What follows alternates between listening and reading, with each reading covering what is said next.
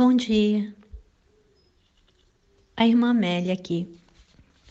Passando para dizer Deus te abençoe e compartilhar um pouquinho da palavra de Deus, a palavra de poder, de graça, a palavra da salvação. O porquê de eu fazer isso? Porque é o ar que eu respiro. Porque é a minha vida. E eu não posso ficar sem falar de Jesus, do meu Salvador, do meu Senhor. Peço que Deus te dê a graça de ouvir e que essas palavras venham gerar paz no seu coração e desejo, mais desejo por Deus. Que você possa receber e meditar nessas palavras de forma que seja abençoado nesse dia. O nosso Deus é poderoso para assim fazer se for da vontade dele.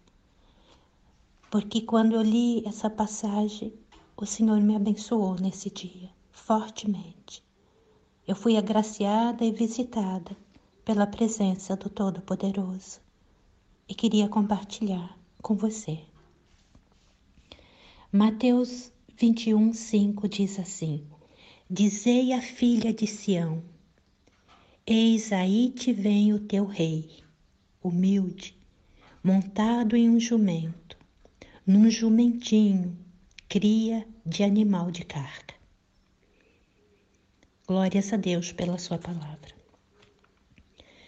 Jesus, o filho de Davi, o rei dos judeus, o homem que nasceu na manjedoura, com seus discípulos, que eram todos pecadores, ele entra em Jerusalém montado num jumentinho. As vestes de Jesus era de um camponês, não tinha nem costura. Era um tecido de cima até embaixo. Ele não usava nenhuma coroa. A única coroa que Jesus usou foi a de espinhos, para que nós não fôssemos aqueles que carregariam essa coroa sobre nós. Ele era, sendo mais humilde e o mais pobre, o mais nobre do que todos os seres humanos foram, são e serão. Nos pés de Jesus não havia nenhuma sandália, nem prateada, nem com pérolas. Então, meus irmãos, o que eu entendo dessa passagem na graça do Senhor é que, se for a vontade de Deus, Ele pode fazer seus santos, seus filhos, cada um de nós príncipes. Ele pode fazer a sua igreja rica e poderosa, porque Ele é dono do ouro e da prata. Se for a vontade de Deus, Ele pode derramar sobre os seus discípulos, sobre os seus filhos, toda a sua glória, como nós lemos no Velho Testamento que ele derramou sobre Salomão e o templo. Mas Jesus deixa bem claro que ele não veio para fazer isso. Ele veio salvar os perdidos, destruir as obras do diabo, entregar sua própria vida por muitos. Pobre daqueles que pensam que Cristo deve ser adorado com uma esplêndida arquitetura, com magníficas vestimentas.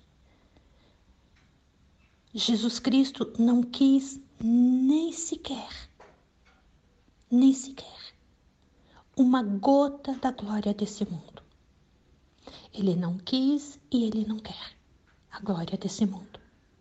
Porque o seu reino não é deste mundo.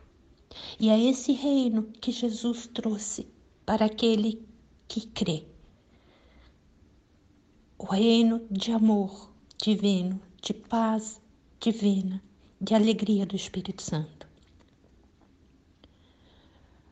Em nome de Jesus, povo de Deus, não busque o que Jesus Cristo não buscou. Não procure o que o seu Mestre Jesus não procurou. Não procure para si e não deseje para si o que o teu noivo não desejou. Jesus nos ensinou a lição. A lição das coisas que não são para a sua igreja. E ele nos ensinou essa lição passando por elas e dizendo: não são para mim. Que o Senhor nos dê a graça de, como Cristo, viver como ele nos ensinou. Viver dizendo não para as coisas desse mundo e desejando as coisas concernentes ao reino de Deus mais que 30 mil pessoas morrem de fome por dia. 8.500 são crianças, a maioria na África. Se você tiver o desejo de seguir o exemplo de Jesus, que onde passava anunciava o Evangelho, curava os enfermos, alimentava os famintos, libertava os cativos, apenas faça uma oração mesmo agora onde você está. Apenas peça a Ele que te ajude a realizar esse desejo, se você o tiver no seu coração. Pois foi Ele mesmo que disse: E tudo o que pedires em meu nome eu vos darei. Se você desejar verdadeiramente pôr a fé em ação, peça ao Senhor o Senhor moverá céus e terra, derramará a sua glória, derramará o seu poder, te revestirá de toda, toda graça para te ajudar, para te ajudar a anunciar o Evangelho, alimentar os famintos, ajudar as viúvas, os órfãos, a visitar os presos as bênçãos abundam onde Jesus reina. Não te faltará nada se você compartilhar sua fé e seus bens pela causa do Evangelho de Cristo. São promessas do Senhor. Ele vai te ajudar apenas uma palavra: Senhor, eu quero viver o teu evangelho, como tu nos ensinou.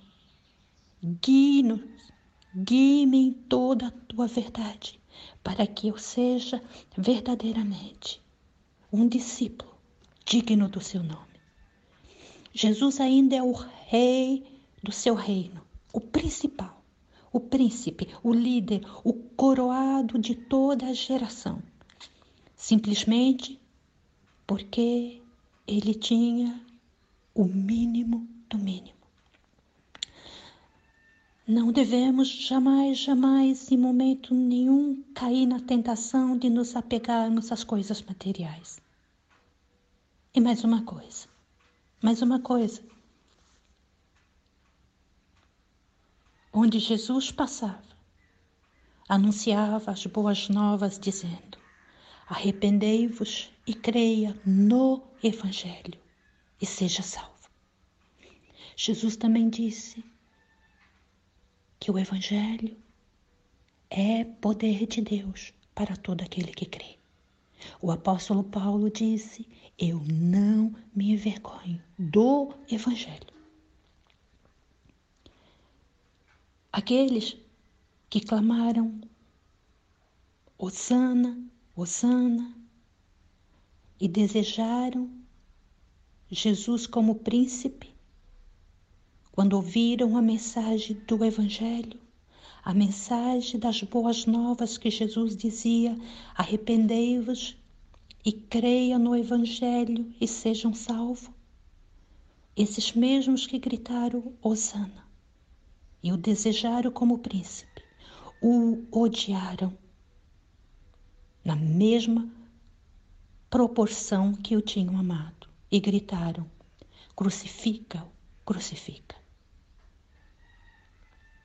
O Evangelho, quando é pregado no modo de Cristo, o Evangelho, quando é vivido no modo de Cristo, deixa muitos irritados, alguns felizes, muitíssimos inimigos,